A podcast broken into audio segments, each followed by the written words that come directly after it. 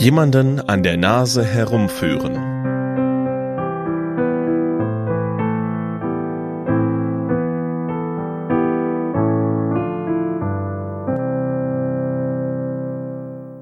Jemanden an der Nase herumführen. Oder an der Nase herumgeführt? Die Redewendung stammt aus der Tierhaltung.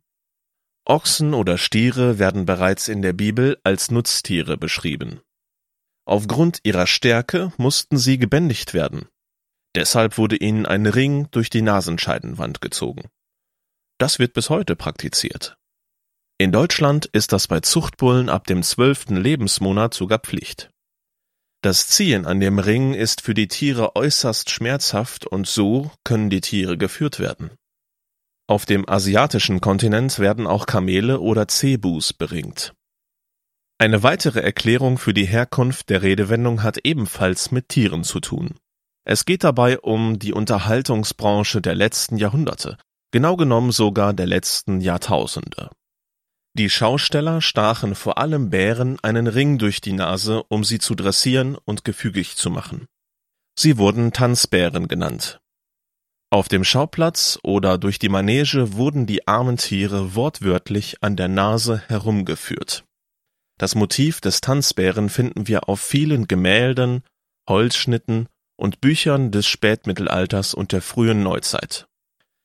Beispielsweise fertigte Hans Weiditz im Jahr 1513 einen Holzschnitt an, der zeigt, wie ein Bär mit Ketten am Nasenring aufrecht herumgeführt wird.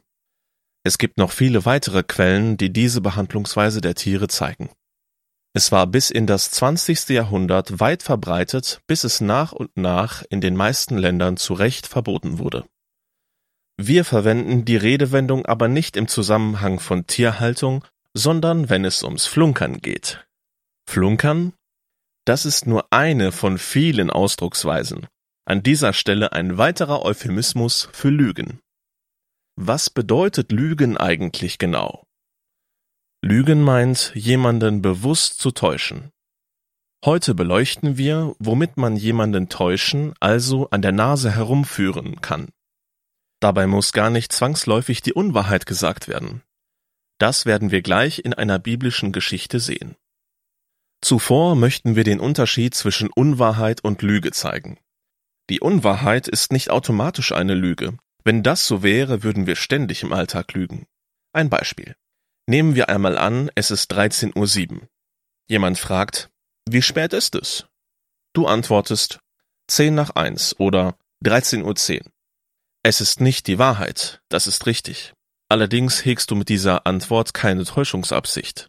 Der Fragende wird sicherlich seinen Termin noch wahrnehmen können. So verhält es sich auch mit Geschichten, die wir aus unserer Erinnerung erzählen eine Prise Übertreibung oder einige zu heiß gekochte Details. Auch dort erzählen wir oft nicht die hundertprozentige Wahrheit, haben dabei aber keine Täuschungsabsicht. Eine Unwahrheit ist also nur dann eine Lüge, wenn sie mit einer Täuschungsabsicht verbunden ist. Wichtig ist, eine Lüge braucht für ihre Täuschung nicht unbedingt die Unwahrheit. Wir können auch lügen, indem wir wichtige, entscheidende Details eines Sachverhalts verschweigen oder so darstellen, dass die Wahrheit zu unseren Gunsten verzerrt wird. Das war auch bei Abraham der Fall. Abraham? Der Vater des Glaubens und der Stammvater Israels? Ja, auch er hatte Fehler und davon berichtet die Bibel. Der Pharao wurde von Abraham an der Nase herumgeführt. 1. Mose 12, 10 bis 20.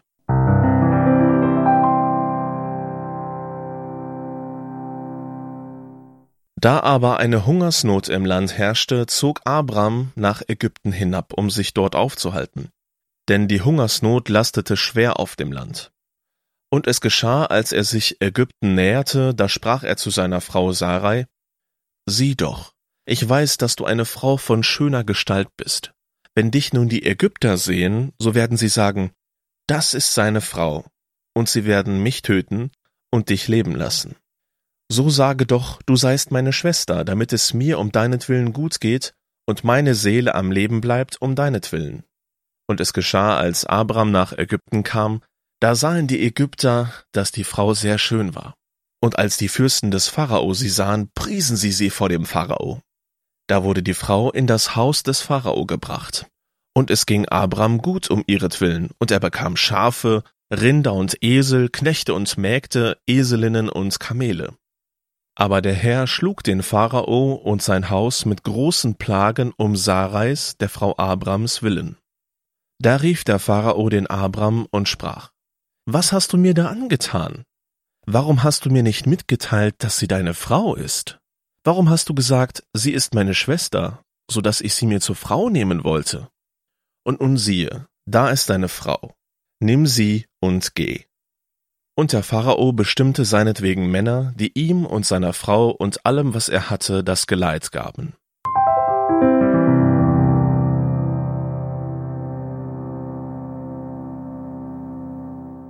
Abraham, zu diesem Zeitpunkt noch Abram, flüchtete mit seiner Familie vor einer Hungersnot nach Ägypten. Aus Angst vor dem Pharao bezeichnete er seine Frau Sarai als seine Schwester. War das gelogen? Es war zumindest nicht die Unwahrheit, denn Sarai war tatsächlich seine Halbschwester. 1. Mose 20, Vers 12. Auch ist sie wahrhaftig meine Schwester, denn sie ist die Tochter meines Vaters, aber nicht die Tochter meiner Mutter, und so ist sie meine Frau geworden.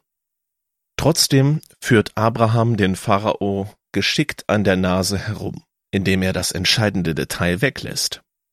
Sie ist seine Frau, er täuscht ihn damit und Gott bestraft den Pharao. Irgendwann muss er erfahren haben, was Abraham ihm verheimlichen wollte, und er schickte die Familie wieder nach Kanaan. Ich habe nicht gelogen, ich habe nichts Falsches gesagt. Diese Sätze hat bestimmt schon jeder gehört. An Abrahams Beispiel sehen wir, dass man auch lügen kann, ohne direkt die Unwahrheit zu sagen. Details verdrehen, Tatsachen weglassen, Sachverhalte anders darstellen, in irgendeiner Art und Weise über die reelle Situation hinwegtäuschen. Das ist Lügen. Das verurteilt Gott in den zehn Geboten und auch im Neuen Testament. Kolosser 3, Vers 9. Lügt einander nicht an, da ihr ja den alten Menschen ausgezogen habt mit seinen Handlungen. Als wiedergeborene Christen sollten wir einander nicht anlügen. Diese Handlungsweise gehört zu unserem alten Leben. Jesus beschreibt den Teufel als Vater der Lüge. Gott ist die Wahrheit und will, dass wir aufrichtig leben. Die Unwahrheit sollten wir auch nicht bewusst sagen. Trotzdem wird es gelegentlich passieren, dass wir jemandem nicht die genaue Uhrzeit, den genauen Verlauf einer Geschichte oder andere Dinge sagen können. Dann schätzen oder mutmaßen wir für eine nötige Orientierung und sagen unbewusst die Unwahrheit. Ich hoffe, dass das dein Gewissen nicht belastet, denn du willst damit niemanden täuschen. Vielmehr sollten wir Halbwahrheiten und Manipulation jeder Art verabscheuen. Sei aufrichtig in deinem Handeln und führe niemanden an der Nase herum. Damit tust du Gottes Willen und wahrst das Vertrauen zu deinen Mitmenschen.